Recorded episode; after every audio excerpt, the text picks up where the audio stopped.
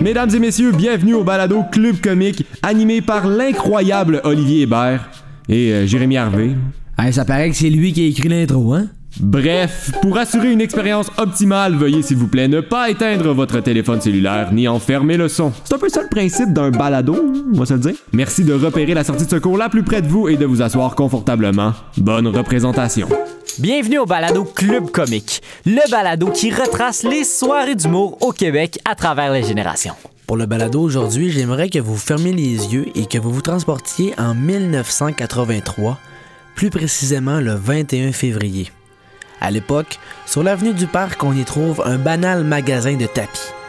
Par contre, au deuxième étage, un bar ouvre ses portes. Le Club Soda. Le soir du 21 février 1983, quelque chose de magique s'est produit. Sous les yeux des centaines de spectateurs, Ding et Dong présentait la première des lundis DAA. Moi, je vais retourner la soirée. Cher journal. Toc, toc, toc. Oui, c'est moi. Aujourd'hui, je serai short and sweet, car j'ai eu toute une journée. Bonne nuit. Pour bâtir cet épisode-là, ben, on a décidé d'aller fouiller dans nos archives nationales, voir ce qu'il y avait à propos ben, des lundis DA. Et dans l'édition de La Presse du 11 novembre 1982, on apprend la prochaine ouverture du Club Soda qui serait une salle de 1000 places. Dans cette salle-là, on y jouerait des spectacles de différents styles dans une ambiance de bar cabaret, des discothèques et tout. Et on y présentera aussi une nouvelle initiative. Donc, euh, à tous les lundis, on présentera des numéros de stand-up comique. Donc, on appelle ça des stand-up comiques à l'époque. Ben oui, en Ding et Dong d'ailleurs, qui était un duo légendaire vraiment à l'époque, là, c'est, c'est le cas de le dire. Ben, c'est des personnages qui sont joués par euh, le trio Paul et Paul, mais donc seulement avec Serge Thériault et Claude Meunier. On dit même qu'ils avaient des vestons en peau de vache là, pour les distinguer à l'époque. Donc, c'est eux qui vont animer ces soirées. Ben oui, non seulement ils l'ont animé, mais ils l'ont créé cette soirée-là. En fait, ils l'ont importé. Ils ont importé euh, le concept des soirées d'humour comme ça des États-Unis. Hey, je pense, Olivier, ça serait important quand même d'entendre ce que Claude Meunier aurait à dire là-dessus. On va l'appeler. Bonjour Claude. Hey, salut, bonjour, bonjour. C'est venu d'où cette idée-là? Ben, c'est venu suite à un voyage aux États-Unis. On est allé voir euh, un bar où il y avait des, des humoristes qui se, pro- qui se produisaient. Ça s'appelait le Comedy Store, c'est célèbre, c'est un bar célèbre à Los Angeles. Mais aux États-Unis, c'est un métier, euh, profession très répandue. Des bars de stand-up comique, il y en a à tous les coins de rue, pour ainsi dire, dans certaines grandes villes. Et on est revenu à Montréal, puis on s'est dit pourquoi pas faire la même chose? Puis comme on, le club soda à Montréal ouvrait, et on connaissait très bien les gens qui étaient propriétaires puis qui faisaient la programmation, on leur a proposé de faire les lundis soirs parce que c'était le- c'était les soirs où il n'y avait rien à- au programme. Fait que c'est comme ça que ça a commencé. Euh, c'est comme c'est une espèce d'accident, en fait, un peu. Ben, un demi-accident. C'est vraiment le plus beau demi-accident de l'histoire de l'humour au Québec. Ok, oui, ça c'est certain. À l'époque, il n'y a pas de stand-up comique au Québec. Il n'y a pas d'humour, pas d'humoriste. On parle plutôt de monologues, de gens qui font des monologues sur scène. C'est vraiment plus la musique qui est accessible. Oui. Et euh, ça a vraiment pu euh, mettre de l'avant des gens comme euh, Michel Barrette, euh, Normand Brathwaite, Pierre Verville? Oui, hey, hey, Jérémy, Pierre Verville est sa deuxième ligne. On va aller le rejoindre. OK, OK. Bonjour Pierre. Bonjour, ça va bien? Ça va super bien. Euh, comment avez-vous entendu parler des lundis DA en premier?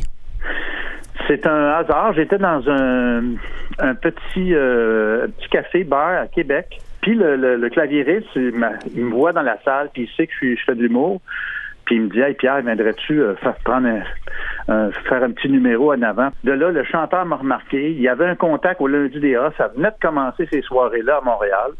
Puis il me dit Écoute, si tu veux, je vais appeler euh, le contact que j'ai, puis euh, voir si, si tu pourrais pas faire une petite audition pour les lundis des A. Alors j'ai fait ça, je suis allé auditionner. Puis Claude Meunier, qui était dans la salle pour passer l'audition, après deux minutes, il me dit Hey, t'es le petit gars de Victo, toi? Je dis Oui. Ah, OK, c'est correct, euh, t'es- ça marche. Il, a- il m'avait vu six ans auparavant. J'étais allé les voir dans l'horloge dans le temps qui s'appelait pas fait, euh, Je m'étais présenté à 14 ans, puis je leur avais fait euh, un petit numéro d'imitation, puis ils se rappelaient de ça. Bref, j'ai pu passer au lundi des AA. Alors le temps passe, c'est le matin du 21 février 1983.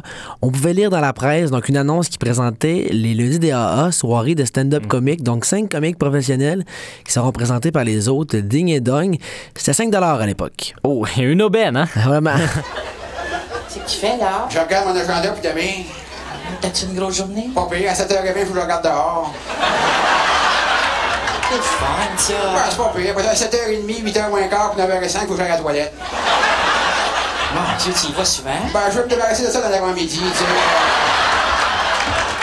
Alors, messieurs, on, on se demandait ça, comment ça s'est passé la première soirée, le premier euh, lundi des AA, surtout ben, du côté d'un des organisateurs, de l'animateur et d'un des humoristes qui étaient là? Euh, la première soirée s'est passée très bien. Ça, on est, on est en avril, le 4 avril. Moi, je suis un gars, j'aime bien les dates. Je suis un peu, j'ai un peu le polo des dates.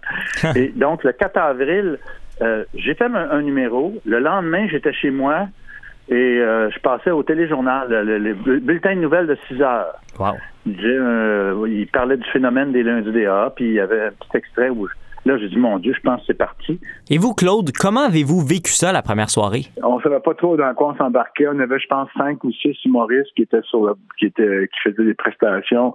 Mais ça s'est bien passé parce que parce que des, Paul et Paul existait déjà, puis Paul et Paul n'avaient pas joué de fête de show depuis peut-être un an ou deux, si ma mémoire est bonne, peut-être un an et demi. Là. Puis tout le public de Paul et Paul nous connaissait, puis ils savaient que c'était un genre d'humour euh, particulier qu'on faisait. Puis euh, le premier soir, il y avait énormément de monde à la porte. Je pense qu'il y avait 800 personnes en porte pour rentrer, puis on pensait qu'il y en aurait 25. Tu sais. Fait que euh, ça s'est super bien passé. Ça a explosé dès la première semaine. Ça s'est mis à marcher très, très fort. C'est devenu légendaire. Il y a Jean Beaunoyer, journaliste de la presse, qui disait dans un article qu'il y avait de quoi en avoir peur. Là. Il se souvient voir la foule qui bloquait les trottoirs euh, des rues du parc. Carrément, il avait peine à croire qu'il apprenait là, que plus de 3000 personnes refusaient pour un spectacle de Ding et Dong. Et ils ont refusé plus de 1500 personnes au téléphone. Ben oui, Jérémy, hein, parce qu'il faut croire que ça faisait longtemps qu'on les avait pas vus, Ding et Dong. Là, en fait, ça faisait un an euh, à peu près là, qu'ils n'avaient pas fait de spectacle. Donc, c'était euh, comme un, un genre de grand retour. En plus des autres humoristes qui étaient là, c'était une grosse soirée. Oui, puis le même Jean Beaunoyer de la, de la presse expliquait qu'ils ont été à cette soirée-là à la hauteur de leur réputation, c'est-à-dire épouvantable. Là, c'est moi qui arrive. Oui. Tiens, si c'est pas mon mari. Ça ressemble, en tout cas. Hein? Hey, t'a- t'a- t'aurais pas vu ma barbe, toi? Je me suis encore trompé avec la laine d'acier. Tabarnouche. Fais trois barbes, tu me passes dans un bout. On le sait, c'était une scène qui n'était pas seulement pour les nouveaux, c'était aussi pour des humoristes établis. Quand tu étais nouveau, ça pouvait vraiment t'aider à démarrer ta carrière, comme ça a été le cas avec Pierre Verville. Par contre, des fois, ben, quand tu es un humoriste établi puis tu as une soirée un petit peu plus difficile, ça donne des résultats assez euh, compromettants, n'est-ce pas, Pierre? C'était assez incroyable parce que tu avais des gros noms qui arrivaient là pour faire des numéros qui se faisaient peu applaudir, mais vraiment pas beaucoup. C'était très, c'était, les gens étaient intransigeants. Tu, te tu pouvais faire huer, là. C'était Ah. c'était pas drôle. Après trois minutes, les gens criaient chou.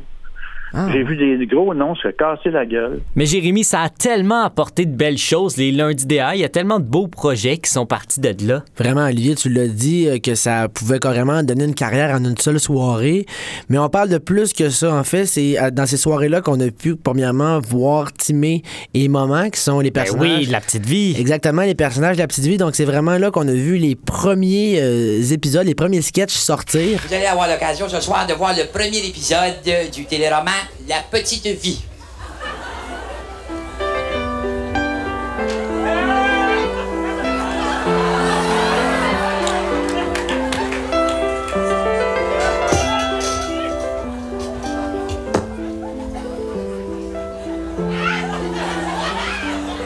Et que ça fait du bien d'être propre.